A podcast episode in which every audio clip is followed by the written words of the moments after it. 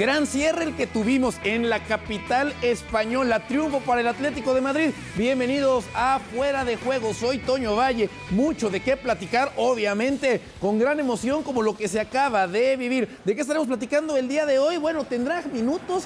Eden Hazard ha dicho Carleto Ancelotti de cara al duelo ahora en Liga contra el Elche, que hay opciones para que el belga, que fue uno de los dos héroes inesperados en Copa del Rey, pueda tener minutos. Hablaremos, por supuesto, también del Fútbol Club Barcelona, y es que viene el duelo contra Alavés. Las declaraciones de Xavi, lo que viene desde la conferencia de prensa, hace pensar que la cosa no está tan mal es de llamar la atención esto y ahora estaremos profundizando un poco más adelante. Duelo de mexicanos en la Liga de España. Tecatito Corona titular con el Sevilla que se enfrentó al Celta de Vigo. ¿Cómo le fue al mexicano en su presentación en la liga? Bueno, ya lo estaremos platicando también más adelante. Y bueno, lo saben porque justamente recién venimos de ese compromiso. El Atlético de Madrid logró vencer al Valencia. 0-2 estuvo abajo en el marcador y Simeone y los suyos encontraron la manera de no tener que estar con una victoria en los últimos siete compromisos. Así que de esto y mucho más estaremos platicando en esta edición de Fuera de Juego que arranca ya a partir de este momento con José Luis Sánchez Solá, Chelis,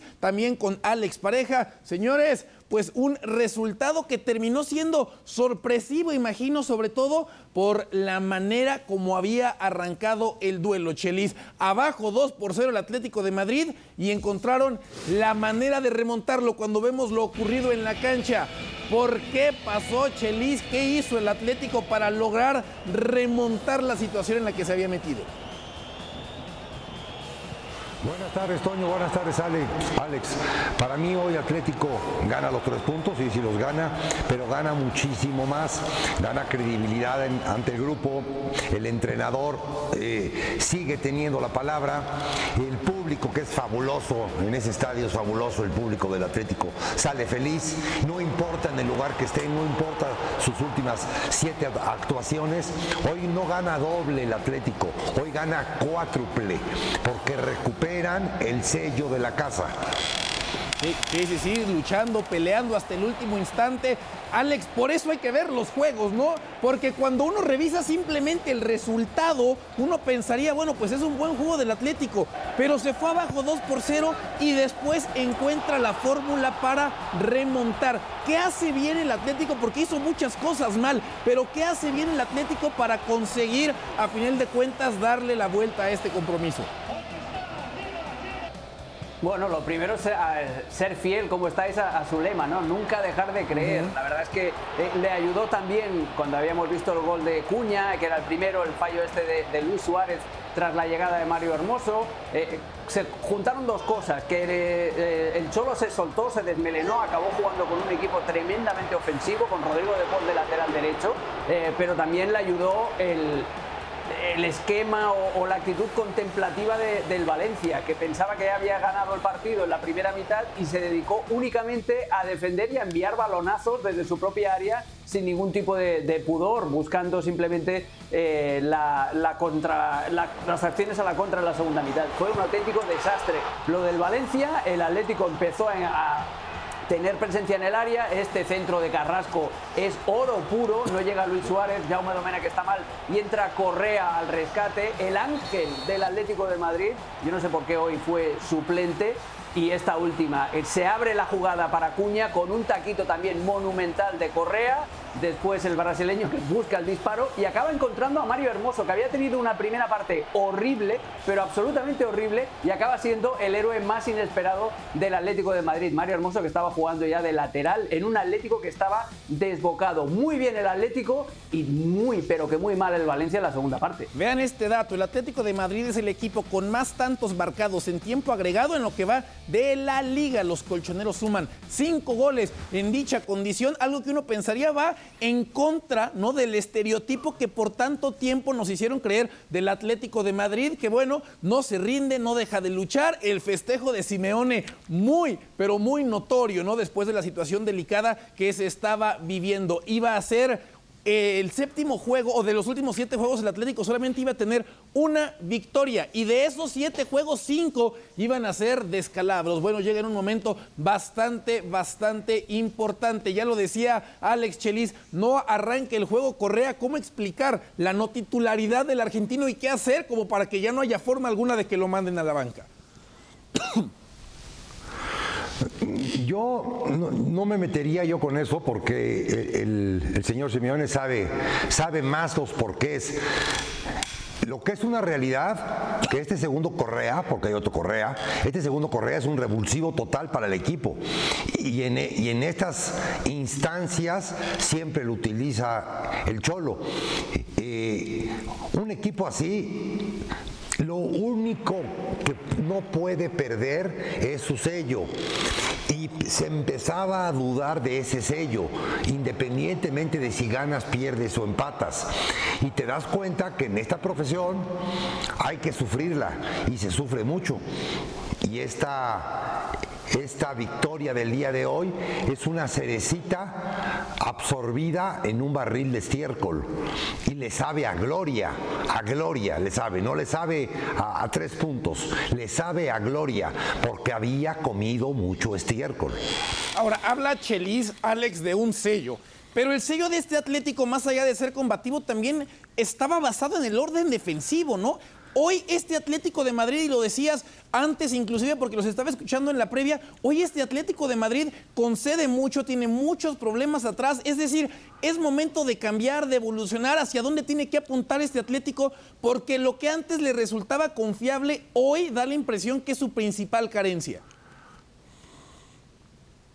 Es que ese es el principal problema del Atlético de Madrid, que ha perdido la identidad defensiva Hoy, de hecho, ya a estas alturas de la temporada ya ha encajado más goles que los que concedió en toda la campaña anterior sea, imaginaos ¿eh? la diferencia. Esta es la jornada 22 y, ya han encajado los mismos goles que en 38 fechas el, año pasado. Entonces fue un auténtico, eso es un auténtico desastre defensivamente. Ha perdido mucha, mucha identidad. ¿Qué pasa? Que si tú eres más vulnerable en defensa, lo que tienes que hacer es intentar mover todo el bloque más arriba todavía para tener más presencia en ataque y para tener más cosas que, ofrecer. Pero el Atlético se queda a mitad de camino en todo. Ni defiende bien, ni ataca bien. En la segunda parte, yo insisto, el partido es totalmente roto porque estamos viendo el gol de, Yunus Musa. En la primera mitad, el Atlético en defensa fue una verbena. Eh, en ataque estaba muy descoyuntado, no, no, no, había conexión, no había feeling entre Joao Félix, eh, Luis Suárez. Eh, el único que lo intentaba un poco era Ferreira Carrasco pero en, la segunda parte todo cambia, primero porque el Cholo ya lo ve todo perdido y eso es algo que ya se ha dado en muchos partidos esta temporada, sin ir más lejos, el partido contra el Villarreal de, la pasada fecha también tiene que modificar totalmente su escenario el Cholo de la primera a la segunda parte y hoy le vuelve a pasar lo mismo. Está en esa indefinición de no saber hacia dónde tirar.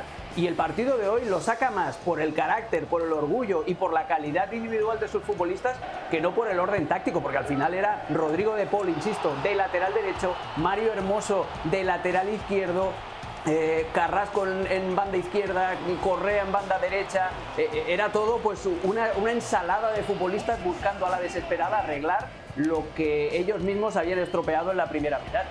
Sí, sí, de acuerdo. Y bueno, después tuvo que recurrir hacia el banquillo. Costaba trabajo, inclusive en algún momento, ¿no? Armar el parado táctico del Atlético de Madrid conforme hacía modificaciones, ¿no? Y en el acomodo, o sea, uno estaba viendo el partido y jugando con las fichas, uno de repente le costaba trabajo encontrar dónde colocar o darse cuenta que donde había colocado a cierto jugador no tenía mucha lógica con relación a lo que uno está acostumbrado a ver en la cancha, ¿no? Pero bueno, a partir de ahí entonces la victoria de este Atlético de Madrid y obviamente Chelis el pensar que este partido tiene que ser punto de inflexión para un equipo que obviamente esperamos esté mucho más alto en la tabla general.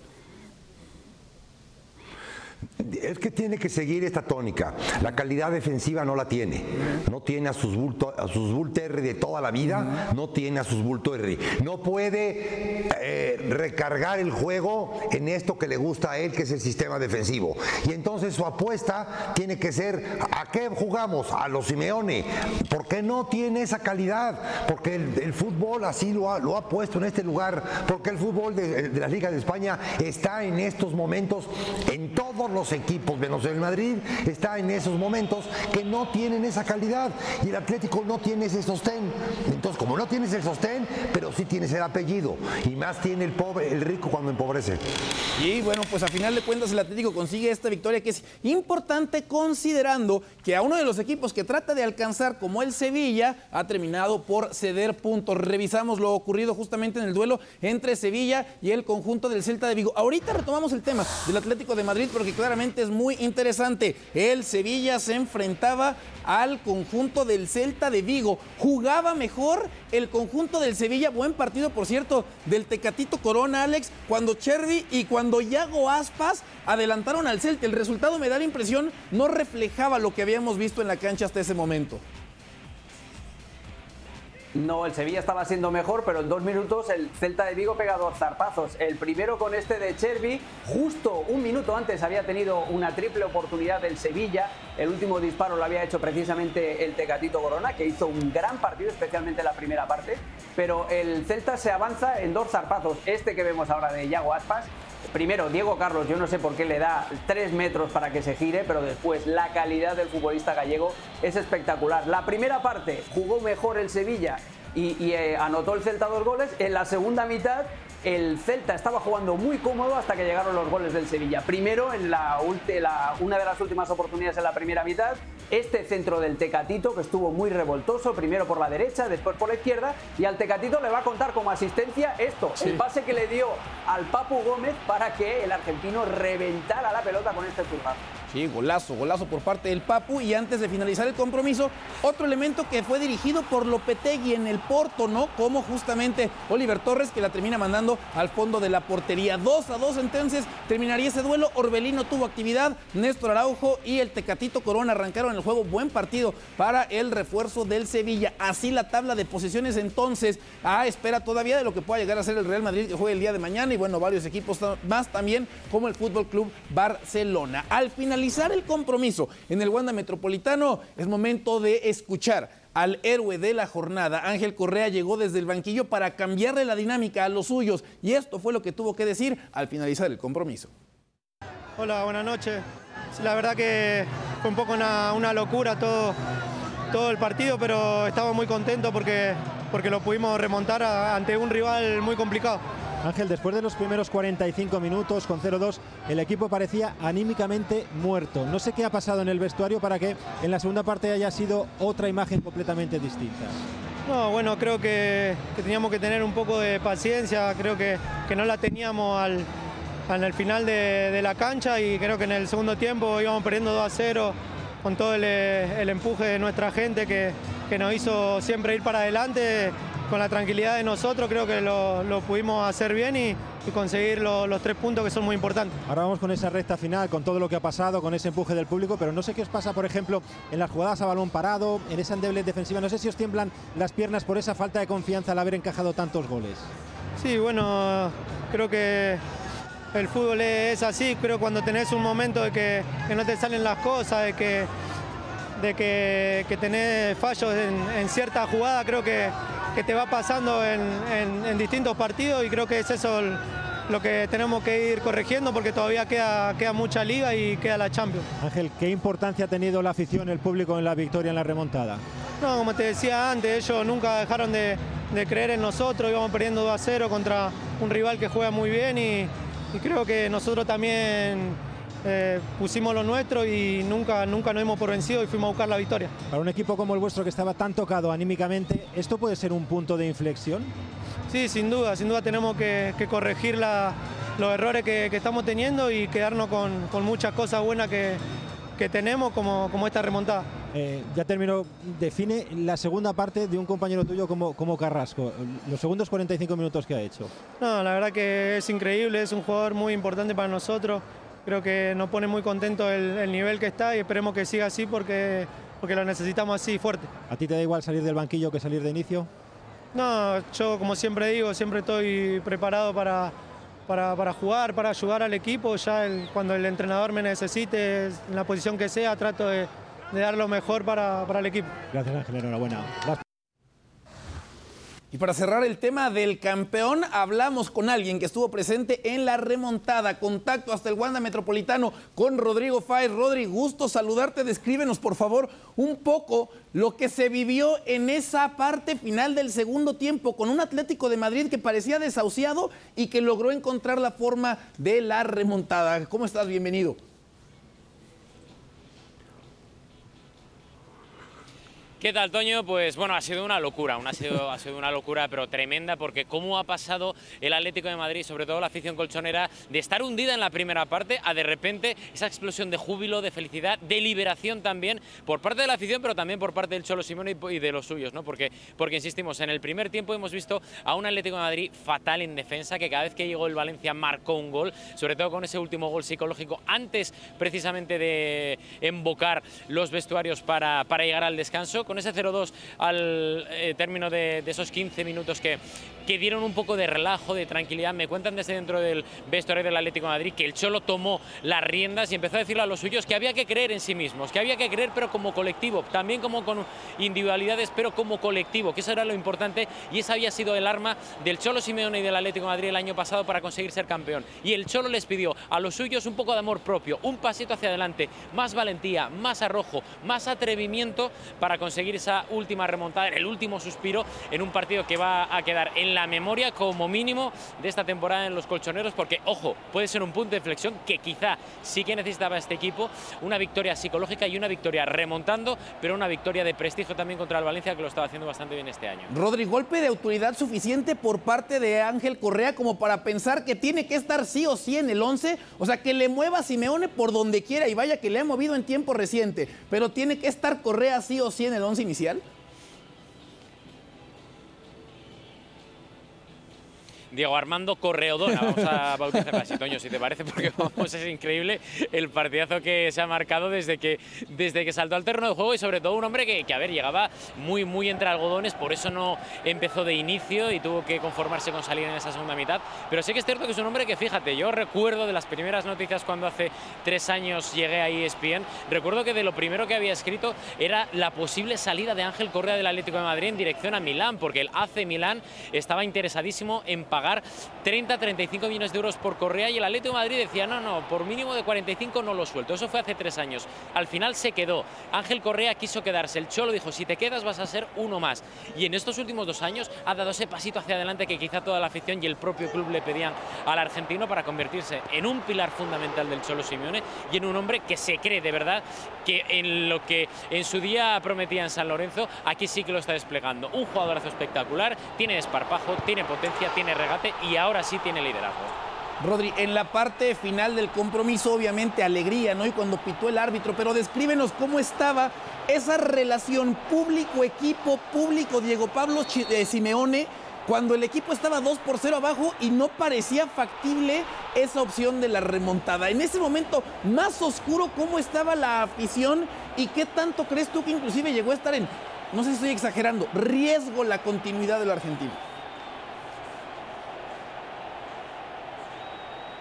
No, la continuidad de Simeone, eh, lo venimos repitiendo en ESPN en los últimos meses, nunca va a estar en entredicho por parte del club, solo estará entredicho hasta que el propio Cholo Simeone vea que no está ok y se dará él mismo el paso hacia un lado. Pero sí que es cierto que ha habido tramos durante el partido en los que la afición ha estado completamente había un silencio tenso que asustaba incluso y que al final acabó rompiendo en pitos hacia el propio Cholo Simeone de un sector del Wanda Metropolitano por ese cambio en la segunda parte en la que se iba Joe Félix y entraba, es decir, se iba Joe Félix, insisto, un delantero y entraba un defensa central como Felipe. Ahí sí que es cierto que ese silencio tenso rompió en pitos contra el Cholo Simeone, pero todo lo que eran pitos acabó en cántigos a favor del Cholo Simeone con esa última remontada, porque el Cholo entrena al equipo, entrena a los suplentes, a los titulares, pero también entrena a la afición, y eso es algo que solo tiene el Cholo Simeone. Qué manera de festejar además esa tercera anotación, en fin, se vivió una gran velada, una gran jornada, Rodri, muchísimas gracias, fuerte abrazo hasta la capital española.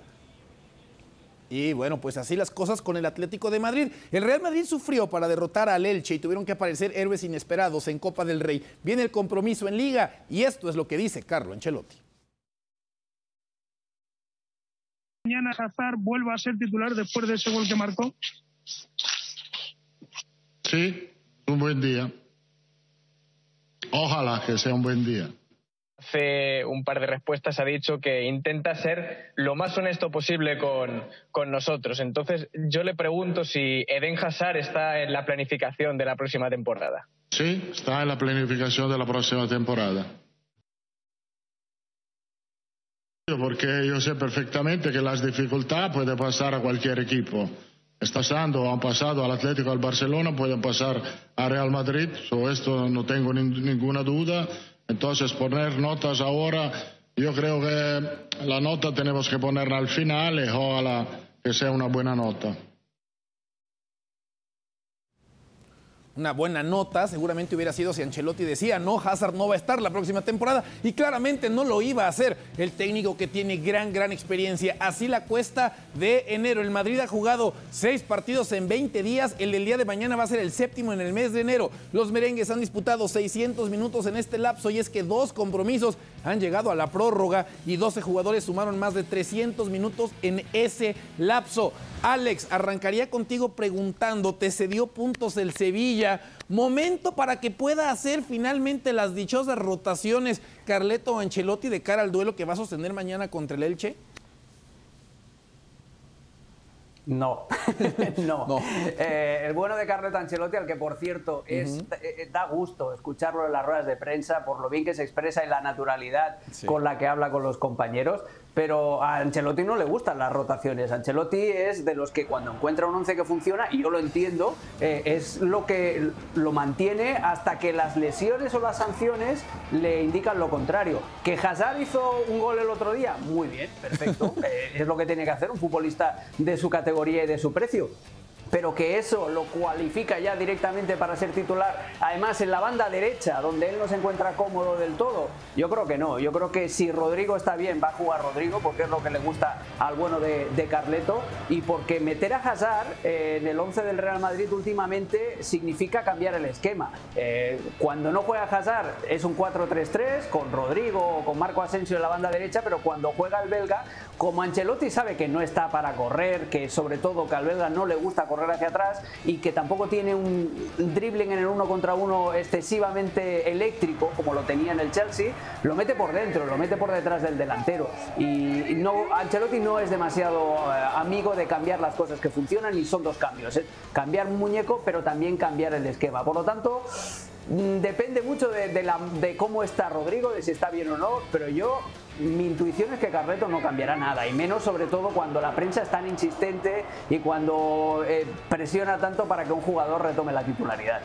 Pero por ejemplo, Chelis, ¿hasta qué punto, y te pregunto a ti en tu experiencia como técnico, hasta qué punto se pone en una balanza el pensar en el hoy, en el día a día y también la otra parte, ¿no? Lo que vendrá más adelante, lo que vendrá en el futuro. O sea, ¿hasta qué momento Ancelotti tendrá que decidir, pues sabes qué, sí tengo que darle opción a estos jugadores que tienen piernas más frescas. Porque otra explicación más a, favor de Ale es que el partido importante es el de mañana. Y el partido importante es el de mañana porque te va, a, te, va a dar una separación grande de esta competencia. Y entonces en algún momento dado, que no es mañana, exactamente no es mañana, podrás empezar a alternar o a darle más importancia a lo que viene. Ejemplo, la Champions. Pero mañana es sacarle dos puntos más al Sevilla, que son muy, muy, muy importantes. Es, es fabuloso cómo de declara y cómo es un gran gestor. Es un, es un enorme gestor. No es un entrenador, eso es una mentira. Es un gran gestor de grupo. Y lo que dice de Hazard en cuanto a que lo tengo contemplado para el próximo año, sí, lo tengo contemplado para ver a quién caramba se lo vendo. Si te digo que no, en, ese momento lo, devalúo a la, mitad. Sí, sí, lo tengo contemplado y sí le voy a dar minutos y sí voy a hacer respetar los activos de mi club. Pero en este momento, mañana, Mañana no, mañana sí no, no cuenten conmigo. Yo ya tengo mi desayuno, comida y cena. No me inventen invitaciones. Mañana yo salgo con lo mejor que tengo y que me ha dado sus puntos. Sí, sale y dice que no e inmediatamente se convierte en primera plana, ¿no? De todos los diarios de mañana y se vuelve trending topic y ya todos sabemos por dónde va el mercado de la próxima campaña. Eso en el tema del Madrid, hay que hablar del Fútbol Club Barcelona, ¿no? Hay que hablar del equipo de Xavi y es que ha salido a, a dar declaraciones una vez más el técnico del conjunto catalán, ¿no? Una semana bastante complicada donde han quedado eliminados de Copa del Rey. De cara a lo que va a ser el compromiso contra la vez del día de mañana, esto tiene que decir el técnico técnico del conjunto catalán. Bien, él está bien, está tranquilo, está entrenando bien. Es uno más de, de, del equipo en los entrenamientos y él sabe perfectamente su situación, nada más. Nada más. Es que no hay, no hay, no hay, más, no hay más debate ahí. Creo que, creo que fui claro, no sé. Entonces, así está la situación, depende, depende de la hora. Bueno, cuando hay un cambio de entrenador se necesita un proceso de cambio, se necesita un poco más de tiempo de lo que a lo mejor creíamos todos. Esto es un nuevo proyecto y hay que tener paciencia, nosotros los primeros también, intentar insistir, creer más que nunca en la idea que, que creo que hizo al Barça grande y que la estamos intentando recuperar y por ahí hay que insistir. Pero claro, me preocupan los resultados y al final me parece que durante la semana trabajas bien, que hay entrenamientos con intensidad, que parece que lo van cogiendo los jugadores, pero al final no hay resultados, pues entonces es lo que preocupa, sí. Sí, sí, todavía sí. Si no, me iría para casa. Sí, sí. lo soy, lo soy. Yo creo que estamos, quiero pensar, y además estoy convencido de que estamos en el inicio de, algo importante. Es el inicio del proyecto, hay que tener paciencia, hay que tener fe, hay que creer en lo que estamos haciendo, hay que insistir. Bueno, pues así diferentes nombres, pero misma historia en el Barcelona, ¿no? Antes de la llegada de Xavi, 16 compromisos, efectividad del 48%. Ha llegado Xavi y el porcentaje, no, de la efectividad es de el 49%. Dice Xavi, Chelis, hay que tener fe, hay que creer. ¿Has visto argumentos como para pensar que si hay que tener fe en este modelo que se ha estado tratando de implementar? No, no, y, para mí se contradice mucho. Este equipo no puede jugar a lo que jugaba el Barcelona antiguo, ni al modelo del Barcelona antiguo, porque no tiene los jugadores de este Barcelona. Y entonces este Xavi, que para mí es el mejor traje, pero lo están utilizando para ir a un día de campo, su mejor traje se lo están poniendo para ir a un día de campo, eh, no se está acomodando en su manera de pensar a los jugadores que está teniendo y a las dificultades que está teniendo. Para mí tuvo que haber venido alguien intermedio y, luego Xavi. Y entonces se puso la seda para irse a sentar al pasto. James Bond va al pasto vestido de seda, vestido como sea y encuentra la forma de que todo le salga bien, ¿no? Pero claramente no ha sido James Bond, el buen Xavi. Y James Bond normalmente tiene muchas herramientas, muchas armas a su disposición. Dembélé podría ser una herramienta que le sirva a Xavi en estos momentos, Alex, o hay que seguir en esa situación de, pues, si no quiere seguir, que se vaya, aunque tampoco es como que le sobren herramientas a Xavi y compañía. Es que es un tema este ya que va más allá de lo, de lo deportivo. Lo que va es, es, un tema institucional y Xavi ahora se tiene que poner del lado del club. Por mucho que tú como entrenador quisieras tener a un jugador desequilibrante, pero hay un tema ya de, de entidad y el Barça no se puede permitir el lujo de, de, que un jugador lo toree de esa manera. Yo siempre pongo la misma comparación. David Alaba acabó contrato con el Bayern de Múnich y se fue al Real Madrid. Y no pasó absolutamente nada porque fue profesional hasta el último día. Y sobre todo, ¿sabéis por qué? Porque el día 1 de enero le dijo al Bayern de Múnich a su equipo, no contéis conmigo para la próxima temporada porque yo me voy. Lo de Dembélé es un juego de gato y ratón. Está siendo muy deshonesto porque él manda un mensaje, el representante dice todo lo contrario y el uno por el otro van pasando los días y al final la situación es esta. Yo si, el, si fuera el Barça, Dembélé no jugaba ni un minuto más y ya está. Eso sí, si se tiene que quedar hasta final de temporada, pues perfecto, a cumplir con los entrenamientos como buen profesional que es. Pero el problema es eh, que va mucho más allá de, de la de Xavi Hernández. Eso es un tema de club y hay que dejar marcada una raya muy, muy importante aquí. Bueno, pues habrá que ver entonces cómo termina esta novela. Tantas novelas que además se estarán escribiendo en los próximos días. Lo que es un hecho es que la novela de la Liga de España afortunadamente parece incorporar a un equipo más, a un contendiente más. Cuando Sevilla cede puntos, el Atlético encuentra la manera de meterse una vez más en la discusión por el título. Alex Chelis, llegamos a la parte final de esta edición de Fuera de Juego. Muchas gracias. Buen sábado. Buen sábado para todos ustedes. Sigan en sintonía de líder mundial en deportes y ya lo saben, toda la Liga de España por la señal de ESPN Plus. Soy Toño Valle, gracias. Hasta la próxima.